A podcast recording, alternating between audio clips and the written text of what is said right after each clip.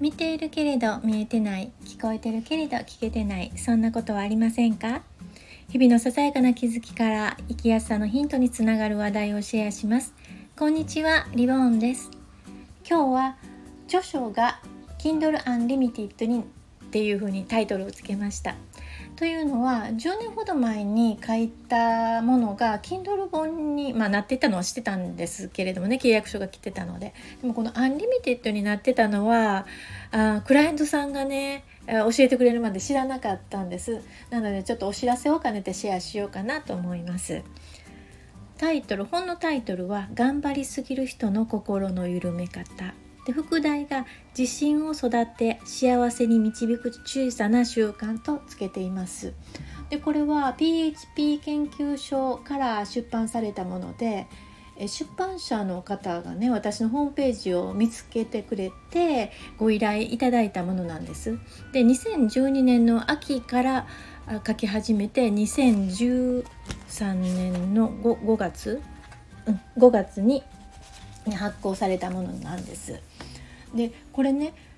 あの生協のね書籍部で販売ということでもう初めから4,000部と決められてすられてたんですねだからあの売れても売れなくても私には関係ないというなんかそういう私も本の出版のこととか全く知らなくてご依頼を来てあの、まあ、書いたものなんですが、まあ、印税はねわずかですけど先にいたいただいたんですね。ですぐにもうもう完売したみたいでまあ生協っていうのはすごいなとその時 思いました生協あ取ってはなかったんですけどねあそういうものなんだなと思って。で当時、まあ、買ってくれたねあのせあのクライアントさんもあのいらっしゃったり対面セッションではあの貸し出しをしてあの読んでもらったりセッションでねなんかちょっとテキスト的に使ったりしてたんですね。うん、でね、えー、内容としては4部構成になっているんですね。えー、一部、えー、パート1からパート4まで、えー、していました。でパート1っていうのはまあこれね頑張りすぎる人のっていう風にねタイトルにあるようにやっぱり頑張ってもうまくいかない人の傾向のこの20個をねまず先にパート1で書いてるんです。というのはしんどい人が「あ私そんなことあるあるそういうことでしんどいの?」っていうのを見つけてもらうっていうような感じなんです。でまあこれはね私がこれ2012年に書いてるので2004年から私相談業務始めてるので、まあ、まあ相談業務歴8年ぐらいですね。でその間にクライアントさんと、まあ、の話を聞く中で私が感じたことをもとに書いています。でパート1がその、まあ、うまくいかない傾向20個書いてでこのパート2ではその傾向を生み出す考え方の癖を書いています。そしてパート3ではその傾向への対策としての、まあ、心の向け方ですね。でパート4では、まあ、その心を向けた後具体的にどうしていったらいいのか人間関係ねどんな風にしていったらいいのかっていうことを具体的に書いているというものなんです。ではここからちょっと裏話的なことを3つほど4つぐらいかなちょっとお話しようかと思うんですがまずねタイトル偽名のところでね、えー、編集者の方から「頑張りすぎる人の」っていうのが出てきたんです。で私はもう頑張るというワードは使いたくないって言ったんですね。えー、というのはあ頑張頑張って頑張ってしてるんだけれども頑張ってると思えないもっともっと頑張らないとと思ってる私のところに来てくれる相談に来てくれる方はほとんどそうなのでこの「頑張りすぎる人の」っていうふうにつけると私のクライアントは買わないですって言ったんです。でまあ担当のね編集の人がまあ編集長にじゃあ掛け合ってきますということだったんですが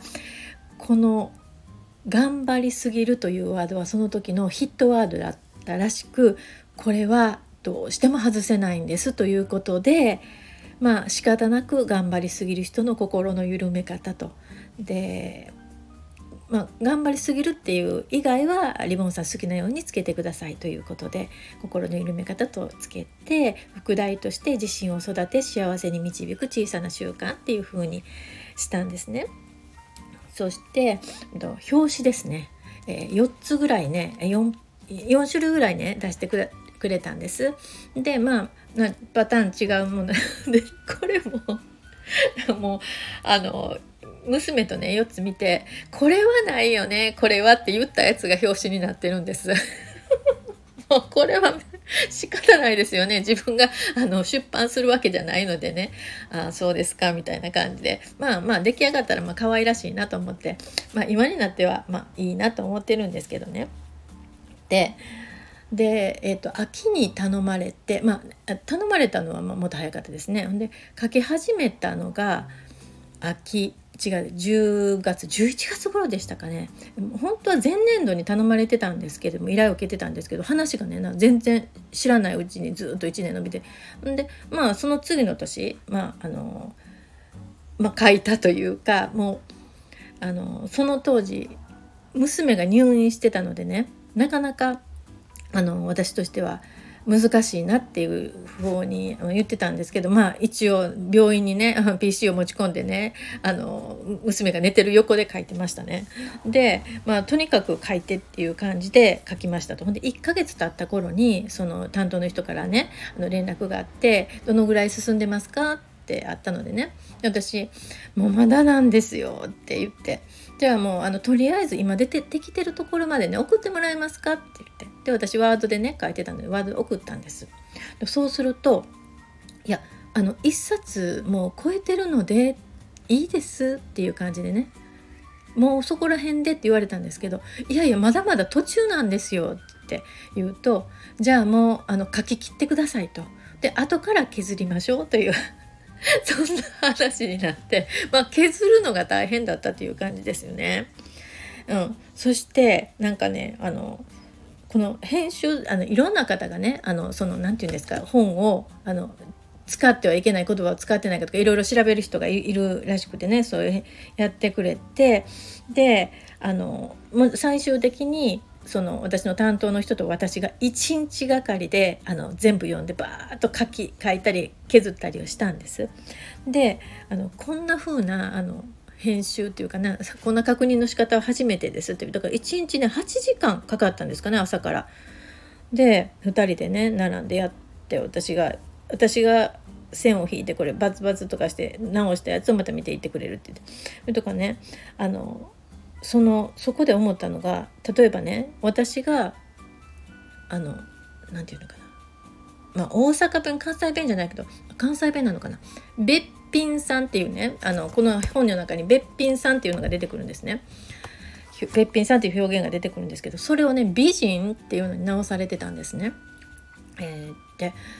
その美人って言ってしまうとまたニュアンスが違うのでこれはべっぴんさんのままにしてくださいとかねで私は「なんとかだな」っていうのを「な」で終わらせずに「な」とちっちゃい「あ」にするとか、まあ、そういうことにねこだわってね時間がかかりました。だから今から考えたらいやもう編集者の人に任せとけばね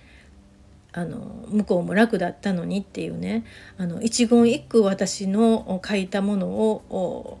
うん、こう吸ってほしいみたいなね私の傾向がね出ててあの手こずらしたなっていう感想を私今 思い出して持っています。で自分で言うのもなんですけれども難しい言葉は本当に使わずに、えー、分かりやすく書いています。で心のからくりっていうあの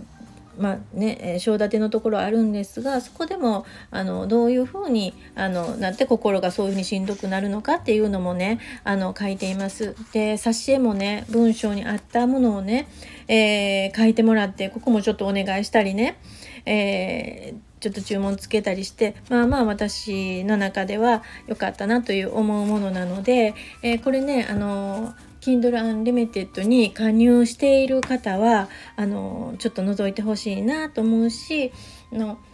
クライアントさんの中でねあのまあ